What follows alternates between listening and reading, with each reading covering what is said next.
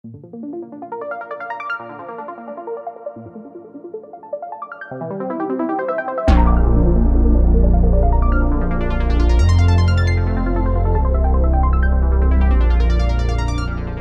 tal? ¿Cómo están? Muy buenas noches. Muchas gracias por unirse a la videocolumna este martes 20 de febrero de, de 2024, perdón. Soy Arnoldo Cuellar y eh, soy integrante, soy parte integrante del Laboratorio de Periodismo y Opinión Pública.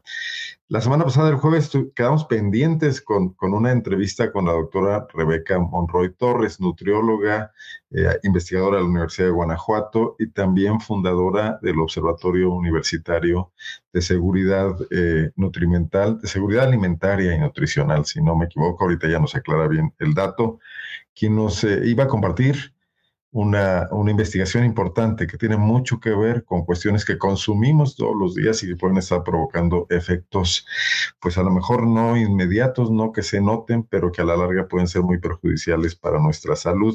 Recuperé la posibilidad de platicar con la doctora Rebeca Monroy en la primera parte de esta videocolumna. No queríamos dejar pasar el tema, tuvo problemas de conexión la semana pasada.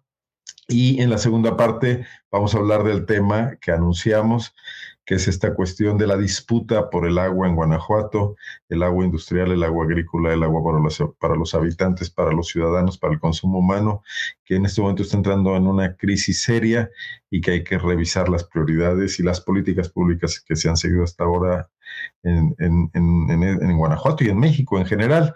Publicamos un reportaje este, este lunes eh, Yajaira Gasca y, Fabián Segura, nuestros compañeros, eh, llevaron a cabo una investigación de varios meses, ubicando fuentes, ubicando datos, datos eh, en bases de datos y también hablando con especialistas para ver específicamente el uso del agua para la industria que en sí no es un problema, no es una gran cantidad comparada con lo que se gasta en el campo, en el río agrícola, todavía muy primitivo, pero que tiene un grave problema y que es el regreso del agua a los cuerpos, a nuestros cuerpos eh, de agua en la superficie con contaminantes. Vamos a hablar de eso. Como pueden ver, los dos temas parecen estar muy conectados.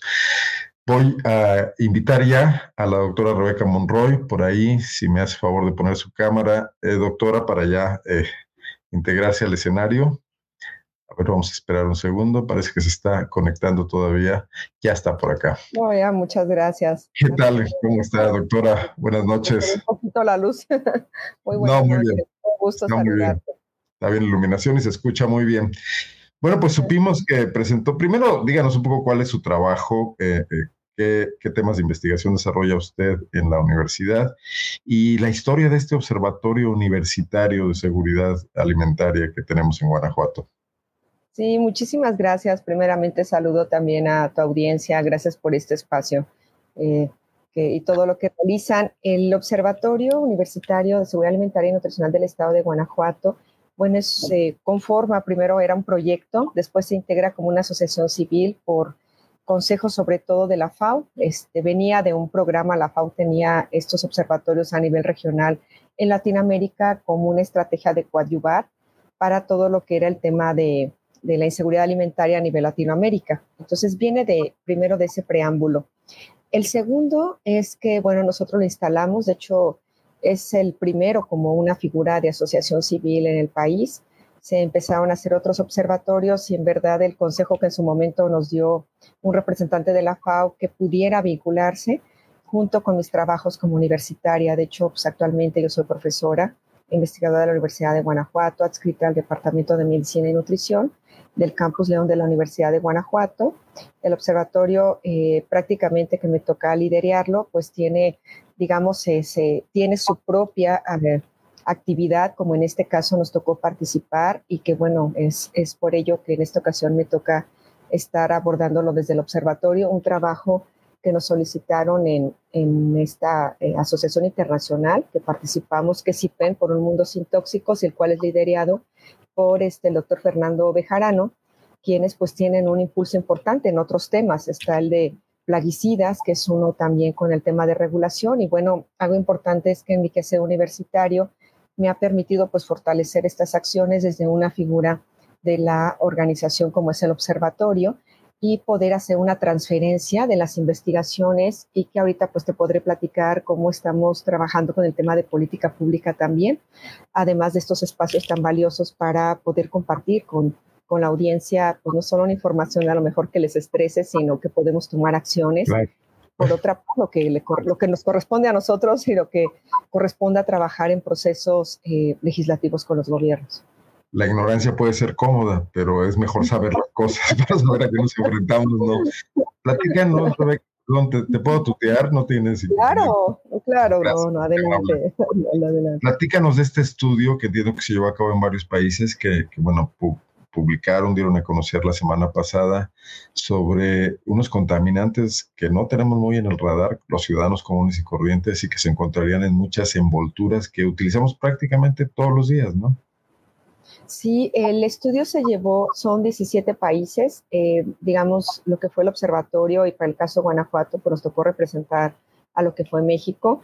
Eh, y es importante señalar que a lo mejor podrán decir, bueno, pues el muestro se quedó en Guanajuato, pero ahorita lo importante es el tipo de envoltura y sobre todo de qué empresas es donde se está participando. Entonces fueron, en este caso, el total fueron más de 100 envolturas donde el 54% de estas, eh, porque fueron en total, perdón, 120 envolturas, y el 54% salieron positivas a estos. Te preguntaré, perdón que te interrumpa, te preguntaré algunas cosas que no me quedan claras porque supongo que tampoco a la audiencia.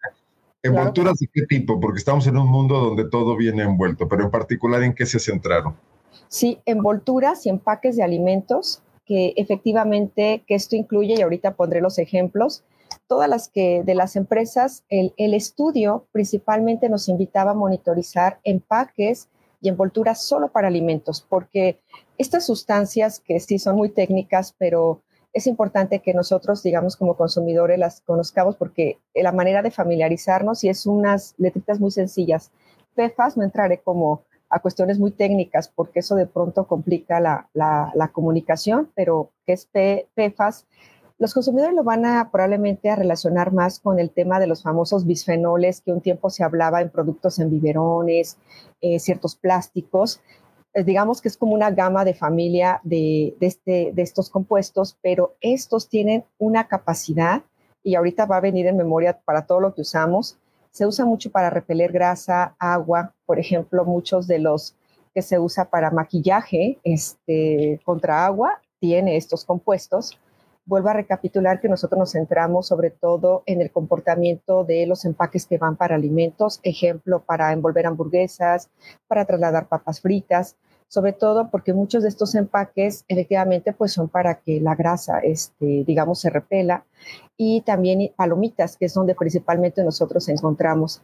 Y eh, mucho de la invitación era que fueran productos. Las canastitas que compras en el, las canastitas que compras. es correcto.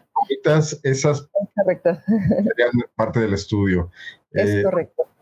Bueno, veo que les llaman químicos persistentes, que ya el, puro nombre suena eh, amenazador, o sea, es algo que no fácilmente se va de ahí, ¿no? Esa es una cosa que yo creo que es importante para llamar, porque esto ya no solo es que el consumidor lo conozca, sino ya la invitación es al proceso de regulación que tendrían que hacer los gobiernos para todo este tipo de situación, porque, por ejemplo, para el caso de Estados Unidos, en este momento, porque hay una gran variedad, o sea, uno habla de, ah, una sustancia, pero digamos que es la familia de las sustancias y todos los parientes, ¿no? O sea, están una gran cantidad, de hecho, se identifican más de, en este momento, 15 mil compuestos, pero de esa gama, porque tienen una aplicación, o sea, si uno lo analiza, ropa, eh, eh, para todo, alfombras, inclusive hay un líquido, hay un tipo spray que se pone para inclusive para la pelusa, o sea, tiene muchísima aplicación. Y algo que es importante señalar y que a lo mejor esto para quienes están en Guanajuato y lo van a, les va a resonar muy, muy bien, es que todavía tenemos la costumbre a veces, eh, a mí me ha tocado observar que se quema la basura. Y el reciente incendio que se tuvo en Guanajuato, pues todos estos compuestos, como su nombre señala, que les llaman también químicos eternos, que persisten porque la composición que tienen, eh, hacen que efectivamente perduren. Es muy difícil que los podamos erradicar y quedan en nuestro cuerpo, en el agua, en el aire y todo. Son sustancias que el hombre ha creado, que, son, son, compuestos químicos, pero los hemos sintetizado nosotros para uso industrial y para uso de este tipo. En la comida, si su función es repeler la grasa, ¿pueden contaminar la propia comida? O sea, ¿podemos estar ingiriendo algo de esto? Sí, de hecho, eh, hay un movimiento muy interesante. me tocó formar parte desde 2020 porque se empezaron a hacer varias mesas a nivel internacional con una línea del tema del comportamiento de los nuevos plásticos, porque estas nuevas envolturas y empaques que en un inicio eran de papel, eh, como por ejemplo las del té, cuando uno dice, ah, voy a hacer un té, pues muchas de ellas tienen esta, esta composición. Inclusive han sacado unas bolsitas, no sé si las has visto, que prácticamente uno lo toca y es plástico y es el contacto con la temperatura para una gran gama de bebidas. A mí tanto que me té, estoy preocupando. Todo, o sea, eh, no, en un inicio por eso dije, no quiero solo estresarles. Ahorita vamos a ver porque este, a, mí algo que me deja y por eso este tema, pienso que en, mi formación, que es como nutrióloga en el área de salud, es que eh, el camino que siempre se nos ha invitado de comer saludable, de integrar una alimentación, impacta para todo esto, porque esas decisiones van llevando a que yo esté consumiendo menos ultraprocesado, que esté optando por alimentos que efectivamente puedan darme a mí una protección, porque no hay que olvidar que nosotros pues tenemos una maquinaria que también se adapta, que nos protege, pero no le estamos dando nada de calidad, es el problema. Y que sobre todo el mensaje es para la infancia, ¿no? Los niños que pues todo le mandamos en este tipo de empaques eh, y no están ya expuestos a una alimentación adecuada el, estudio que ustedes, hacen, del que son parte, porque me dices que 17 países participaron, eh, conducía sobre todo a ver eh, la manera en que, en que esto impacta a la salud humana. O sea, hicieron análisis en las personas para ver si... No, no. No, el, estudio, el estudio consistió en nosotros hacer un muestreo de estos empaques y envolturas de alimentos específicamente de empresas que tienen en el momento un compromiso internacional, como son varias transnacionales, que de las que salieron, el estudio ya está publicado. Por ejemplo, mencionaré las que nosotros en las muestras que enviamos salieron positivos a estos compuestos PFAS y son el de las palomitas AC2, el que aparece eh, el empaque una de cereal de Kellogg eh, y lo que fue para Burger King. Eh, la estrategia, porque nosotros enviamos inclusive varias muestras, nosotros tenemos que enviar dos envoltorios de estos productos con estas características de estas empresas que ya tienen un compromiso internacional de eliminarlos. Entonces el estudio se vuelve como una vigilancia de ese compromiso y en este momento es un llamado al cumplimiento porque esto no es nuevo para estas empresas. Y obviamente algo interesante y en la parte de la línea de investigación que ahorita a la par estoy trabajando y que hicimos un programa de vigilancia es porque nosotros decidimos enviar otra mitad, pero de muchos envoltorios de productos que se hacen para México. Por ejemplo, hay unas, este, no diré marcas porque no hay resultados de eso, pero obviamente si hablamos de las características, el consumidor podrá darse cuenta, pero son estas que han salido como para empanizar diferentes piezas, por ejemplo, no sé, de carne, que al final son estos papelitos como de cera, que también tendríamos nosotros que observarlo, galletas que tienen también este empaque que parece un poco de plástico y que uno no les ve de dónde pueda tener la grasa que, sale de estos productos. Eh, pero ahorita la fase era integrar con estos eh, productos que son sobre todo de empresas que están en todo el mundo. Eh, a ver, déjame preguntarte algo. No obstante los compromisos adquiridos, las empresas que ustedes supervisaron en Guanajuato todavía encontraron que están utilizando los PFAs. Es correcto. Y de hecho, este, el estudio fue América Latina, África, Asia y lo que, y lo que estábamos sobre todo encontrando, y Europa, es este, que principalmente, por ejemplo, los compañeros que estuvieron en la parte de Asia se encontró sobre todo un, niveles muy altos. Entonces, pareciera que nuevamente eh, parte de los compromisos no aplica igual en todos los países, ¿no? No se comporta. ¿Tiene que ver con que la autoridad local los haga cumplir o tiene que ver con que la propia empresa se autorregule? Tiene que ser la empresa, porque finalmente quienes van, se van descubriendo de estos compuestos por la, hay que recordar que estas empresas, obviamente ahorita me gustaría dejar un mensaje porque en ocasión de la audiencia pudiera decir, sí, pero siempre se le sobrevigila a la grande y a las chiquitas nadie les dice nada y las grandes invierten mucho, pero hay que recordar que también la responsabilidad va conforme a la, a la cantidad del impacto. O sea, entre más yo produzco, más vendo, pues más consumo en general y entonces mi responsabilidad se vuelve mayor. Eh, y sobre todo por la gran capacidad instalada que sobre todo tienen para tomar acción. Entonces, para la parte de las empresas, en este momento va en ese giro. Ahora, y platicar brevemente que yo también en este caso participo ya de algunos años como la figura de cabildero del Congreso del Estado. Guanajuato eh, tiene una, una actividad, una línea muy interesante de participación ciudadana y entonces en este momento en el área de cabilderos ya entregué una propuesta de audiencia para trabajar con la Comisión de Salud. Algo que es importante y tenemos yo creo que en este momento eh, no justificar, pero en verdad que los gobiernos están rebasados y yo espero que los tomadores de decisión y los gobiernos en verdad no lo tomen como, como este, tenemos que aceptar que hay ciudadanos que queremos sumar, que queremos participar y, por ejemplo, en el caso... ¿Cómo te ha ido?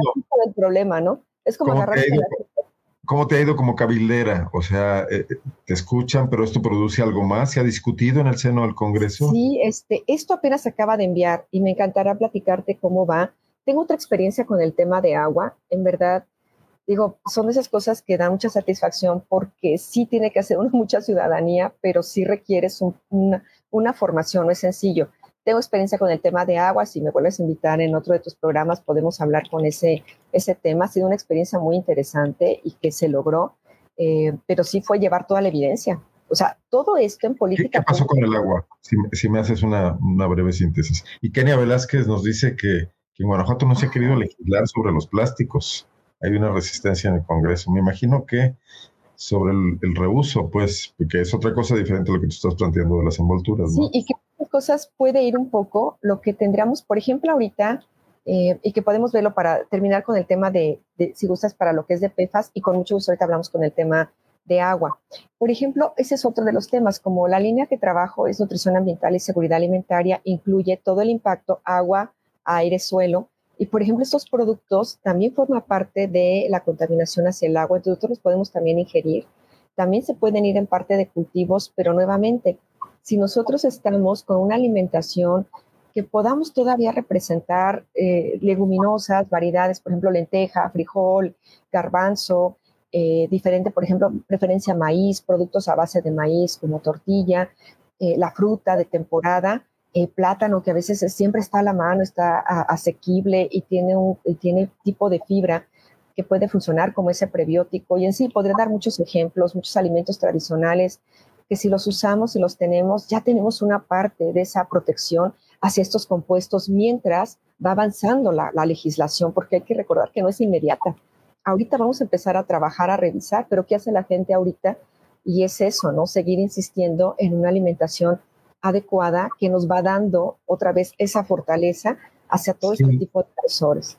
Sin ánimo de alarmar, existen estudios que vinculen eh, la presencia de PFAS o, también para que la gente no nos oiga hablar así en este lenguaje esotérico, hay que decir que los PFAS son sustancias per o polifluoroalquiladas. Bueno, no estamos hablando de, otra cosa, es una, abreviatura de un compuesto químico que pues contiene las cosas. Sí, es un compuesto a base de carbono y flúor y eso les da su estabilidad. De hecho, esa, esa es una parte importante. A lo mejor si hay jóvenes de prepa, pues que vean qué importancia es estudiar la química, porque bueno, es, es cómo da eso y sobre todo han, han generado, o sea, sí se han generado nuevos compuestos, pero nuevamente nos enfrentamos a ver sus impactos. Por ejemplo, estos compuestos en específico están para el tema de cáncer, eh, que están asociados sobre todo para la clasificación 2B de la agencia, sobre todo de sustancias que tienen que ver con un grado cancerígeno. Entonces ya está para el tema en lo que es este en humanos y se ha asociado con, sobre todo, impacto en tiroides, restricción del crecimiento, por ejemplo, en los, en los recién nacidos bajo peso al nacer, restricción del crecimiento y sobre todo a nivel hepático, este, tiene, son hepatotóxicos, son daño a nivel hepático y hay que recordar que las enfermedades de esteatosis eh, de hígado graso, en este caso en, en Guanajuato, se han estado aumentando mucho, sobre todo en la infancia. Y nuevamente la invitación a la alimentación está sobrecargada de azúcares añadidos, de bebidas en los niños y si agregamos que muchos de estos, eh, digamos, productos están en estos envoltorios, estamos haciendo, simplemente yo le llamo así, son bombas de tiempo, porque es un mayor deterioro en la salud. Rebeca, estos estudios trascienden, por ejemplo, en la academia, en la formación de los nuevos nutriólogos, o sea, eh, están ellos equipados para captar rápidamente esto y en su práctica profesional, pues difundirlo, normarla. Eh, en la Universidad de Guanajuato, ¿esto qué impacto puede tener? Porque pues, necesitamos multiplicar a la gente que manda. Es correcto. De hecho, eh, haces una muy buena pregunta porque ¿qué hacemos con toda la nueva evidencia? Y sobre todo porque efectivamente la actualización curricular pues lleva periodos, ¿no? Cada cinco años. Y esos son los temas que también en paralelo se están debatiendo, cómo hacer la nueva universidad, donde estas acciones, estos datos eh, que yo puedo decir, pues yo se los puedo, yo puedo tener a lo mejor a mis cercanos, ir platicando, pero efectivamente tenemos que ir haciendo un trabajo multiplicador. Y un ejercicio es como nosotros a través, esto lo hacemos a través de congresos, de eventos, que es lo que permite de manera expedita la actualización en jóvenes, pero también en profesores, que la actualización continua, por eso es muy importante, pero no, no es suficiente, ¿no? ¿Qué tendríamos?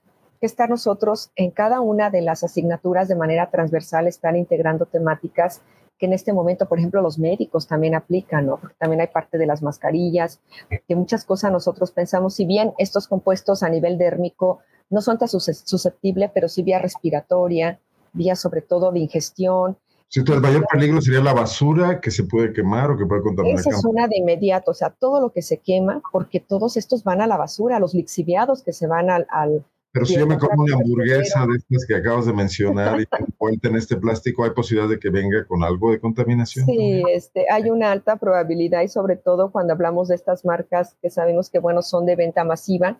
De hecho, nosotros el estudio no solo integró como que, ah, vamos a ver qué hay hay que difundirlo, porque parte del compromiso con IPEN también era poder acercarnos a los medios de comunicación como aliados y que pudiera hacerse esta difusión, pero un primer inicio era el reporte y ahora lo que sigue es pues estar dando una información que la población efectivamente pueda tomar ya decisiones, ¿no? ¿Qué va haciendo? Por ejemplo, todas las cazuelas estas que son...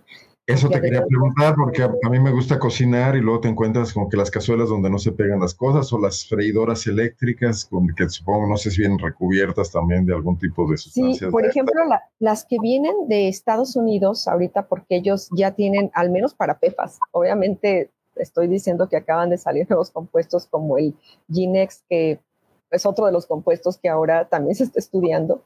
Pero hasta ahorita, por ejemplo, Illinois ha hecho trabajos, eh, de hecho, Illinois se puso a hacer todo el análisis de agua, o sea, del, del área para poder identificar. Entonces, ellos ahorita tienen su regulación de PFAS, pero digamos, si ellos al final compran o lo que es este importan, pues van a tener esta misma susceptibilidad. Nosotros aplicaría, probablemente es leer parte de la etiqueta porque no todo lo que es antiadherente son PFAS. Entonces sí se ha buscado otra tecnología pero sobre todo, efectivamente, todo lo que tiene, digamos, antiadherente, que son de varios años, habitualmente tendríamos que cambiar pues, a las que son a base de hierro. Muchos de estos recipientes son más caros y pues se pega, ¿no? Uno se hace hasta un huevo estrellado, pues se queda casi el 40% de producto, ¿no? O le tienen que poner más grasa, que eso también pues es contraproducente. Entonces, aquí va a entrar mucho, por ejemplo, cómo podríamos hacer un reto con las carreras de gastronomía para técnicas de preparación. O sea, yo creo que esa es una actividad organizada donde tendremos que ir integrando y sumar esfuerzos. ¿Qué tendríamos que hacer desde la parte de nutrición? ¿Qué tendríamos que hacer las diferentes áreas para tomar un pedacito de este gran problema? Porque es un problema, la verdad, muy grande que tendríamos que trabajar inclusive con la empresa, eh, como por ejemplo coadyuvar para que podamos trabajar para nuevas innovaciones, porque eh, al hablar de persistencia, estamos diciendo que ya prácticamente los que están como sucedía con, no, sé si recuerdas, bueno, yo era niña en ese entonces, pero yo me acuerdo cómo normalizamos el tema de plaguicidas, por ejemplo, el DDT.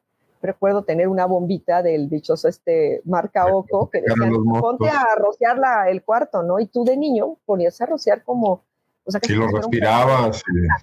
Entonces, por ejemplo, quienes crecimos con el DDT, este, pues está en nuestros cuerpos, este, no se va y sobre todo, ¿qué es, pero qué es lo que hace que algunas personas cambien, ¿no? Detone a un cáncer, detone a otra, es el estilo de vida nuevamente. Entonces, sí requerimos además volver a apostarle a la nutrición, no abandonarla, no es solo un discurso de bajar kilos, la verdad que hablar de nutrición es dotarnos de una capacidad instalada a nuestro organismo para poder afrontar parte de estos grandes problemas, a la par que seguimos también invitando autoridades, a la misma empresa, pues a la responsabilidad social empresarial que ha llevado y que también es una tarea de estos distintivos de empresa socialmente responsable y que ahí están, o sea, ese distintivo ya existe y muchas empresas los tentan. Algo importante es poderles invitar a que el distintivo represente lo más ávido del impacto que hace la empresa y son esfuerzos obviamente que también se tienen que, alentar y, reconocer cuando se realizan. No todo efectivamente es que no se haga, pero una gran parte pues, se desvía del tema, ¿no? Para lo que va haciendo en la atención. Para quienes tengan pues la, paciencia, la curiosidad y la disposición a entender un documento técnico, el estudio se encuentra eh, eh, con acceso desde el público. Sí, de hecho en la revista eh, que nosotros tenemos, pues ya tiene más de 10 años, la revista de Divulgación Científica, Nutrición Ambiental y Seguridad Alimentaria, está en el repositorio del Campus León de la Universidad de Guanajuato, donde coadyuva también el observatorio. Y este, en, el, en la parte de artículos, igual y te comparto para ver si puede quedar, o no sé si aquí lo puedo dejar un momento dado. El enlace ya está publicado una síntesis para que sea muy práctica la lectura, cómo se hizo. El reporte está en inglés. Y lo puedes poner en el chat y, ah, comparte en YouTube, comparte en Facebook también, quien quiera tomarlo. Una explicación menos técnica, más accesible, traducida al, al lenguaje que podamos entender todos, ¿existe también? Sí, de hecho hicimos varias infografías. En este que ahorita les voy a compartir, ya tenemos algunas de las infografías, digamos, donde viene lo que ahorita comenté, este, donde se pueden encontrar, que como para ir familiarizando y datos del estudio que pueden servirle también para el área universitaria, el área de medios de Sí lo pusiste en el chat, no sé si lo puedas poner tú en comentarios o en chat privado, si lo pones en chat privado yo lo tomo y lo comparto. Sí, déjame mejor lo abro de aquí, porque para mandar directamente la liga. Y en las redes sociales, de hecho en el mismo informe estamos nosotros comentando que la red social eh, pudieran este, pues estarnos también ahí siguiendo, porque vamos a estar sobre todo enviando con algunas actividades y en escuelas también trabajamos mucho en escuelas. Esta es, por ejemplo, la revista, ahí la puse ya en el chat. Y hay una parte que dice noticias y novedades, proyecto PEFAS, que este, ahí ya pueden comenzar a ver parte del repositorio. Voy a dejar el de reportes y donde está el informe. De hecho, pues invitarles también a que consulten nuestra revista, una revista, bueno, que tiene pues ya más de 10 años y este sobre todo va. Yo ahorita ya comparto. Ya está este, también, está en Facebook. Y este es el informe que pueden ahí consultar y viene también una, la, la infografía. Viene también este link si alguien quiere ampliar, como bien comentaste, este, ver el informe técnico en inglés. En este momento estamos terminando la traducción del, informe completo para que también, pues, buena, pueda estar eh, para quienes quieran, digamos, complementar o sumarse. Y vamos a tener sobre todo, lanzamos el programa de vigilancia el, jueves pasado, de manera que, bueno, esté todo este repositorio y por, con el trabajo legislativo a la par son, 17 países el estudio, pero está incluido México y es concretamente Guanajuato. Guanajuato. Nosotros este, a través del observatorio eh, eh, trabajamos para hacer ese, digamos, eh, con esa temática en este estudio. De hecho, hemos trabajado también con temas de plomo, pero ahorita tocó con el de, el de PEFAS. entonces, sí, son labores de trabajo que podemos hacer a nivel internacional y sobre todo, pues, con una con datos de vigilancia a recordar por los compromisos de estas empresas.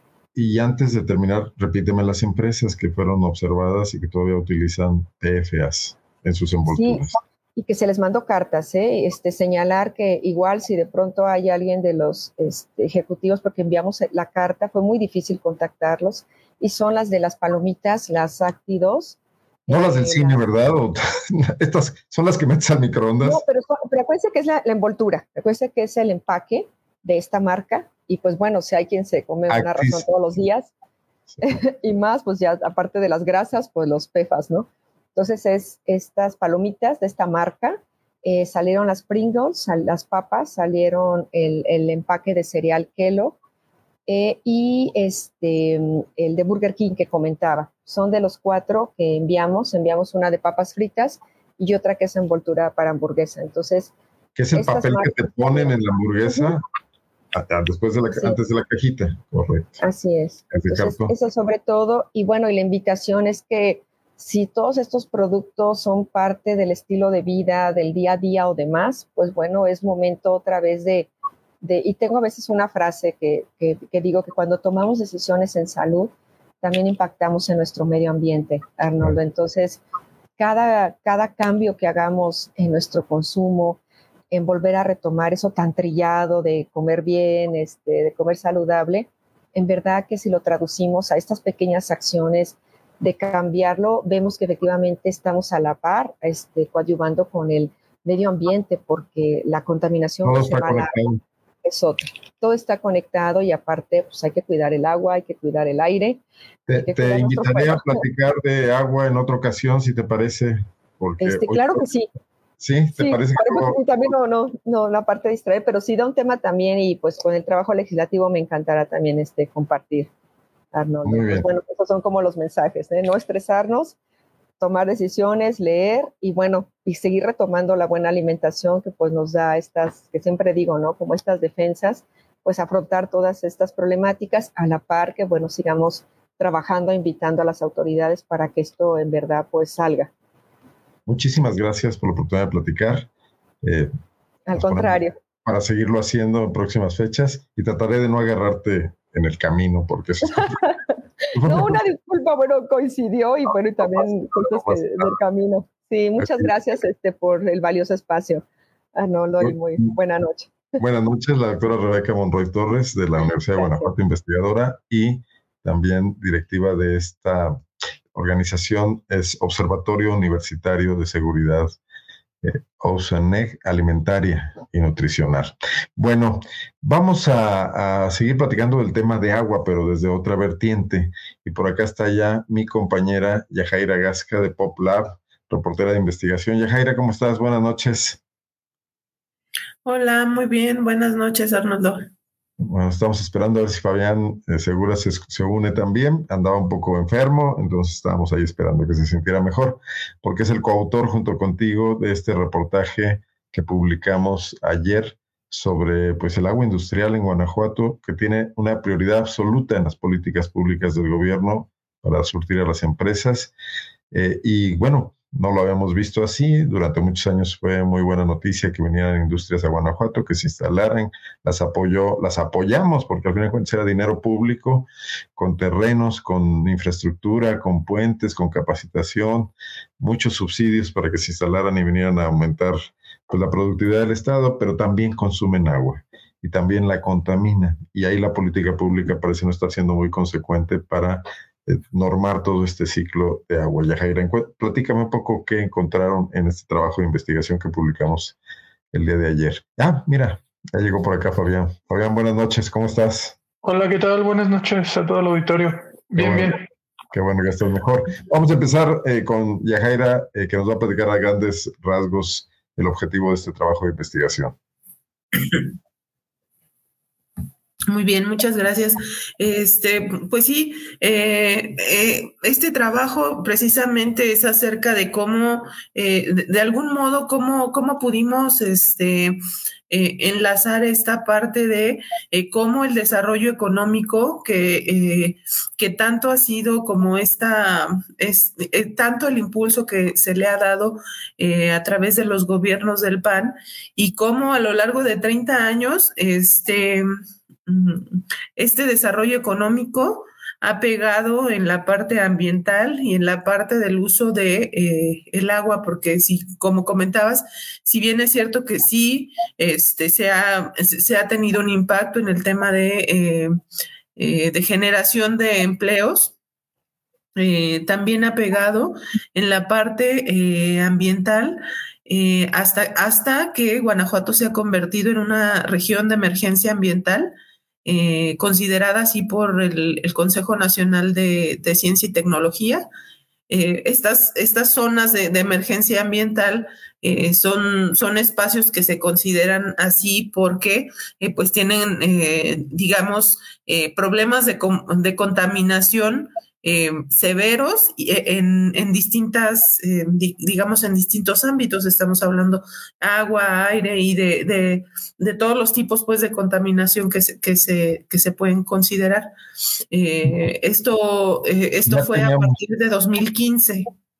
Espérame un segundo para, para comentar algo, eh, Yajera. Ya teníamos noticias del impacto que puede tener la industria hace muchísimos años con lo que pasaba en Salamanca con el río Lerma. Eh, era, era ya un chiste, una cuestión de, se normalizó, nadie le puso mucha atención, menos la autoridad, de que el Lerma era un río que se incendiaba, porque como ahí vertía sus residuos empresas como Pemex y otras muchas más que, que, se, que se generaron a partir del establecimiento de Pemex, eh, que eran grasas, que eran aceites sobre el río, pues estas flotaban encima del agua y si alguien arrojaba un cerillo, se prendían. No, no, no hicimos nada, pero hoy otras cuencas en otras regiones que, que no tenían este problema y ustedes ubicaron específicamente el caso del río Laja, que nace en el norte del estado, si mal no recuerdo, en Dolores Hidalgo y lo recorre el estado de norte a sur, eh, represado en, San Miguel Allende por la, por la presa Allende, y luego llega hasta Celaya y se vuelve a unir a Lerma precisamente en Salamanca. Platícame un poco este tema que a mí me impresionó mucho, de que ya es una cuenca muerta la del río de la Laja, Yajaira.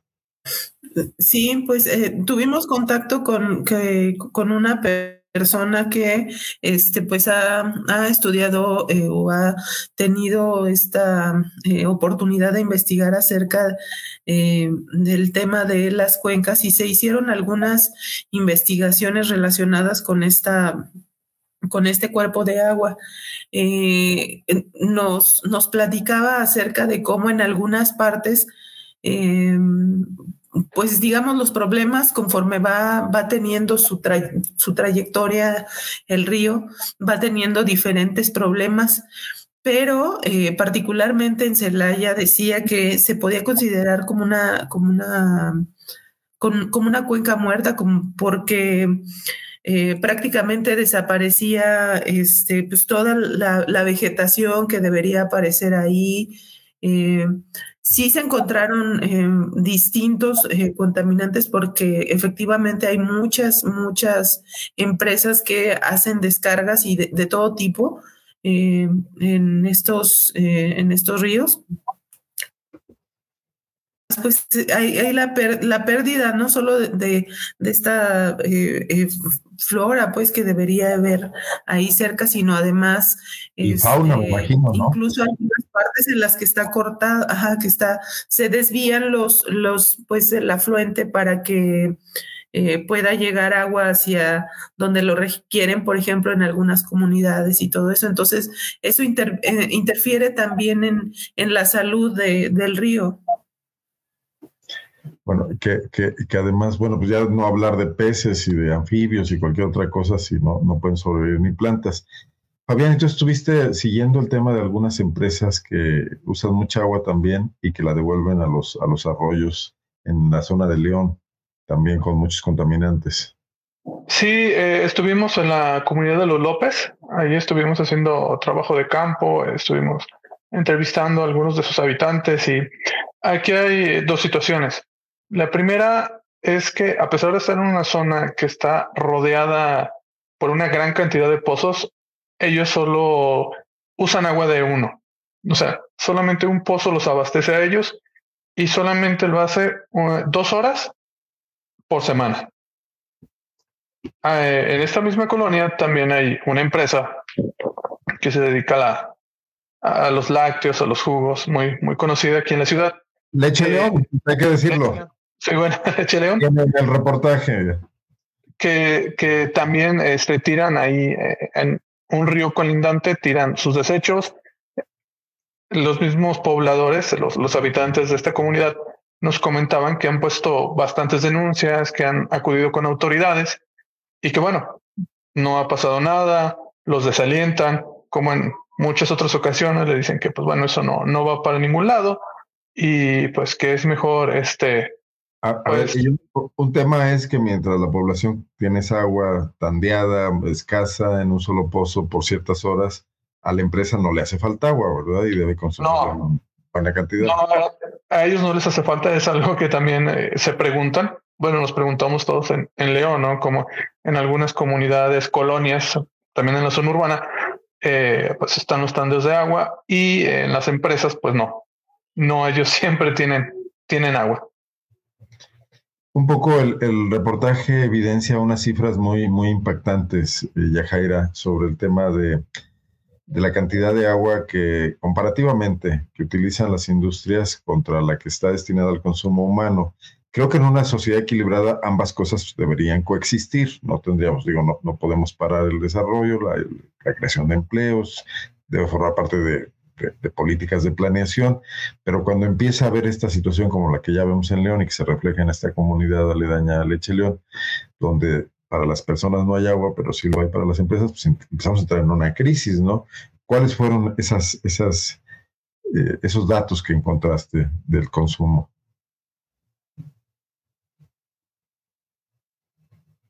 Ahí estás en silencio, tu micrófono. Ya, Jaira. Ah, perdón, les comentaba es que, tengo un poco de tos. Me dio justamente cuando. Gracias. este, pues sí, encontramos sí datos que, que, que, parecen, eh, pues, pues no que parecen, sino que son, eh, digamos, revelan eh, cantidades muy, muy grandes de, de la disponibilidad que tienen, que tiene la industria, este, para para extraer agua, eh, encontramos que eran 1.5 millones de millones de litros anuales. Aquí hay que decir también que eh, eh, nosotros nos referimos a los datos que vienen en el registro público de los derechos de, de, derechos de agua. que es un registro que tiene con agua y que estos, estos datos los, los obtuvimos a través de un procesador de, de, de, esta información que justamente este, desarrolló un compañero de nosotros, Nicolás Aranda, eh, y que pues nos apoyó en, poder hacer como estos análisis.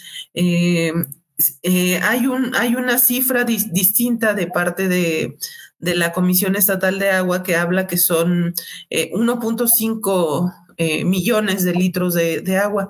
En realidad están estas cifras y están las otras. No, no tenemos eh, eh, la certeza porque realmente no eh, de una y de otra, o sea, está más bien, tenemos la certeza de los datos que nos da el REPDA y tenemos los datos que nos da la, la Conagua, pero que pues aún así sí es...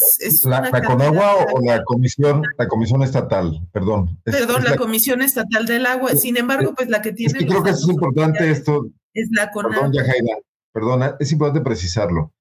El registro público de derechos de agua es una, eh, digamos, un registro federal.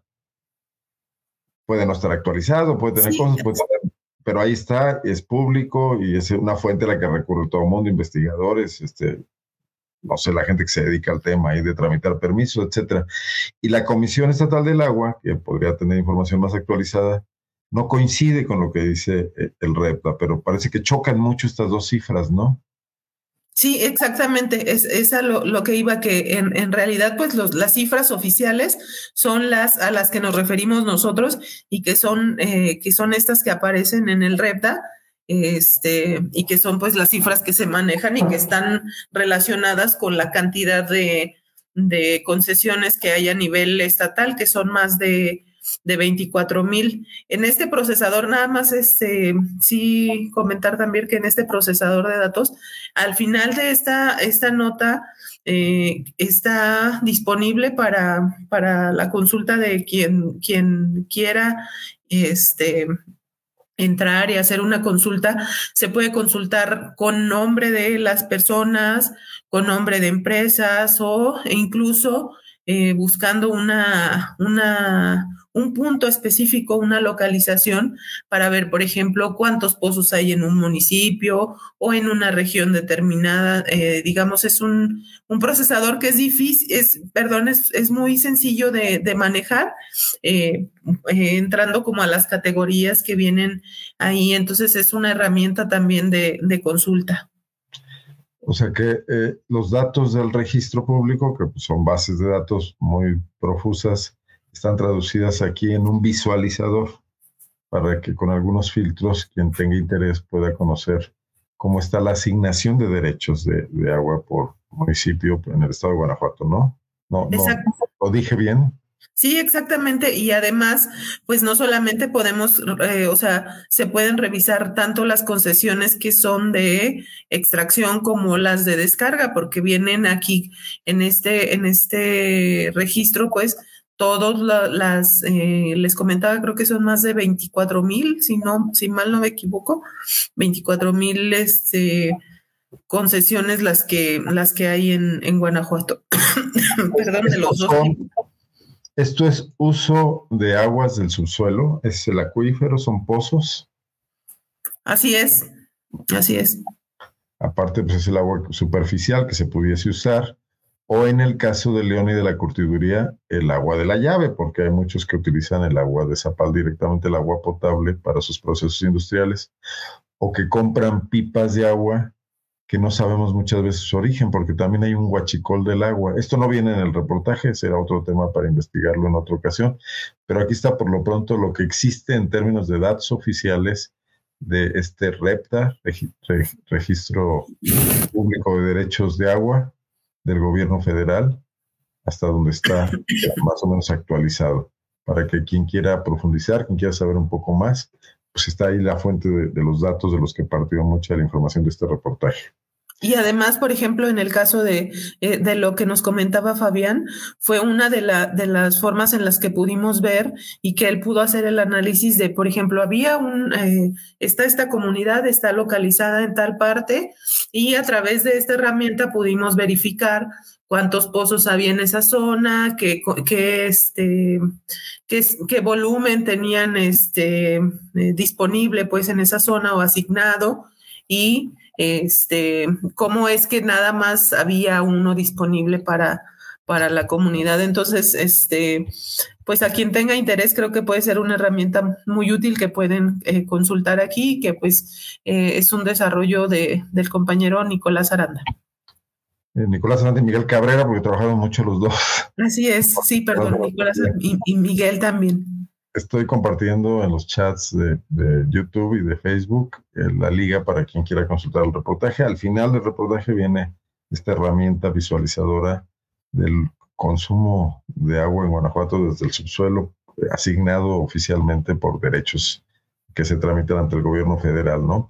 Y que bueno, pues se sabe desde hace tiempo que Guanajuato eh, es una de las entidades que más pozos tiene oficiales y también eh, pozos clandestinos, pozos que no están en el registro, eh, lo cual seguramente son adicionales a los que vemos aquí. Eh, entonces, un acuífero que se está gastando aceleradamente, que tiene un déficit que no se logra recargar cada año, extraemos más agua de la que se incorpora, más el tema de que mucha de extraída del acuífero es utilizada por esta industria y regresa contaminada a cuerpos de agua. Desde luego también regresa contaminada por el uso urbano y también por el agrícola. Entonces estamos frente a un gran problema que tendría que ser afrontado por, por, por, quienes nos gobiernen en los próximos años, porque los que están ahorita parece que ya se van y no les importa mucho. Acá mencionaban en el chat el conflicto de interés que tiene el actual director de la Comisión Estatal del Agua, Francisco García de León, quien se anuncia en su perfil de LinkedIn, dice Bram Z, como socio de proyectos inmobiliarios y servicios de consultoría.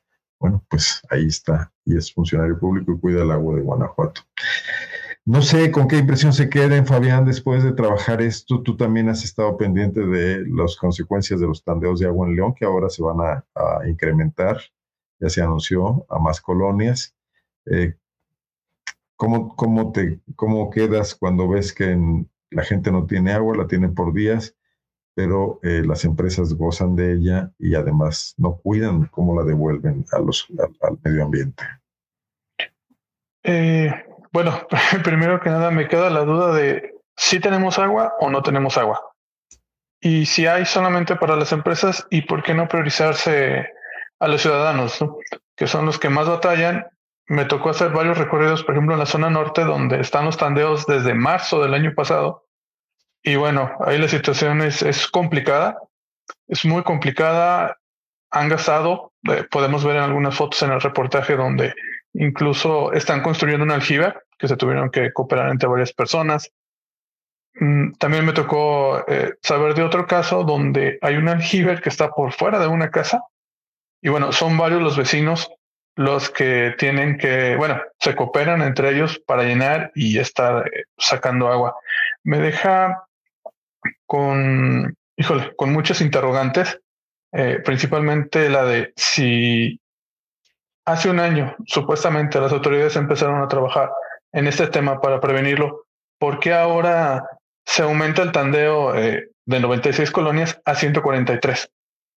Sí, eso es este híjole, creo que no, algo, algo se está dejando de hacer en ese tema.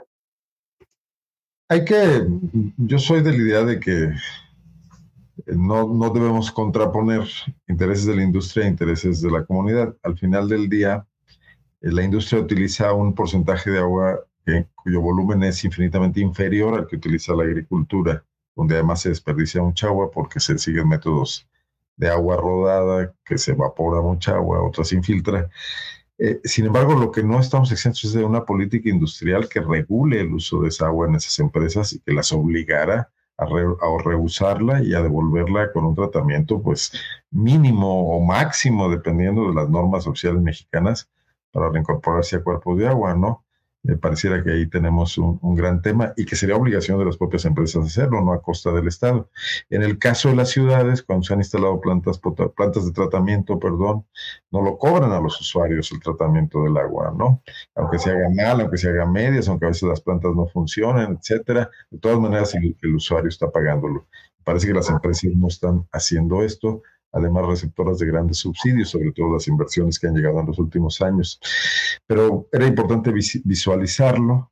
Eh, mientras más crezca la, escasez de agua con años sin lluvia, eh, pues este tema va a aumentar la disputa por el agua, la prioridad del agua que es primero, ¿no? Ya pasó en otras, en otras regiones del país, eh, no te pueden seguir teniendo empresas cerveceras y refresqueras, por ejemplo, en Monterrey funcionando al 100%, mientras la gente carece de lo más elemental para, para sus necesidades básicas, ¿no?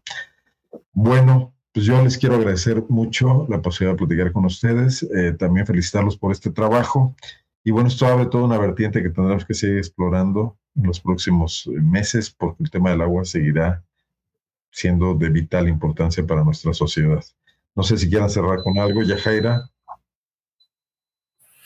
Sí, yo, pues yo eh, los invito este, a, leer esta, este trabajo porque sí nos deja muchas, muchas reflexiones. Eh, eh, Guanajuato es un estado que está en una, en una región que nos advertían personas expertas respecto a lo susceptible que es con relación al cambio climático y que este, estamos expuestos a sufrir sequías prolongadas, que es necesario que se implementen eh, medidas y que se piense antes de seguir con el desarrollo en, resolver las maneras en que se tiene que, eh, se, puede garantizar el, agua para, para las personas.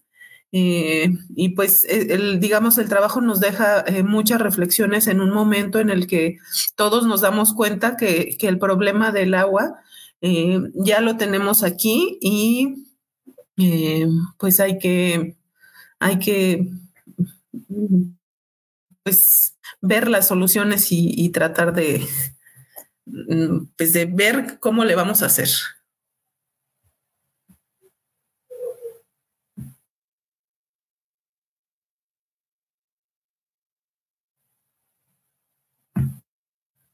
No se escucha. Está muteado.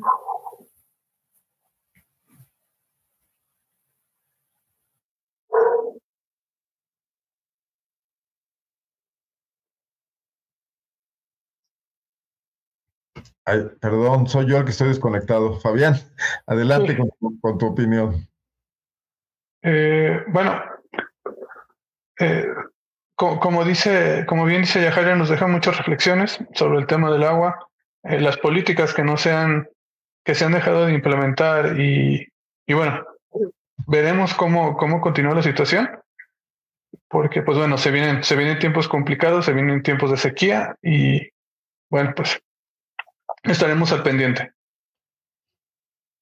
sequía que ya tiene dos años por lo menos y que probablemente continúe. Bueno, pues agradecerles, hay muchos comentarios del público. En el 2023 se sufrió una de las olas de calor más intensas y una de las sequías más pronunciadas de las que se tenga memoria, dice Javier Francisco Esparza, probablemente debido al irreversible cambio climático. Un hecho más de preocupación es que el nivel de almacenamiento de las presas no llega ahora ni siquiera a la mitad de su capacidad, que era con lo que normalmente se resistía al estiaje.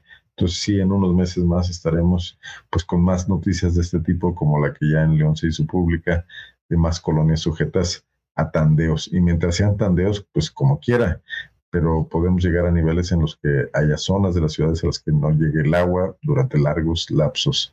Carecemos de esquemas agroforestales que buena falta nos hacen por corrupción del gobierno estatal e indiferencia del federal, dice Bram Z. Tenemos nuevos comentarios. Bueno, Bien, pues ya hasta aquí. Muchísimas gracias. Está ahí el reportaje en, la portada de PopLab y pusimos por acá también el link para quien quiera leerlo, profundizar más y pues dejamos comentarios ahí en nuestras redes sociales. Muy buenas noches, Fabián, Yajaira. Muchísimas gracias. Gracias, buenas noches, hasta luego. Hasta luego. Yo me despido. Vamos a, continuar con eh, la videocolumna el próximo martes, el martes 27 de febrero. Salgo un, día, un viaje de una cita imposible de modificar el jueves y no podré estar por acá, pero vamos a estar hablando el próximo martes, dentro de una semana, de otro tema vinculado con el agua, del tema del amparo sobre el City Center, que ha tenido varios eh, pasos más eh, jurídicos entre en, dos juzgados y un tribunal de distrito. Va a haber, va a haber una rueda de prensa el día de mañana con los activistas que están eh, pues objetando la cantidad de agua que se destinó a los edificios del City Center y el daño que provocaron al humedal. Y vamos a platicar aquí con Gustavo Lozano el próximo martes 27 de febrero sobre ese tema, pero también sobre la política de eh, acceso al agua en la ciudad de León, Guanajuato. Soy Arnoldo Cuellar y no me resta sino desearles buenas noches, agradecerles su presencia acá y también a quienes más tarde en las redes sociales vean este programa, esta videocolumna. Gracias y hasta la semana que entra. Buenas noches.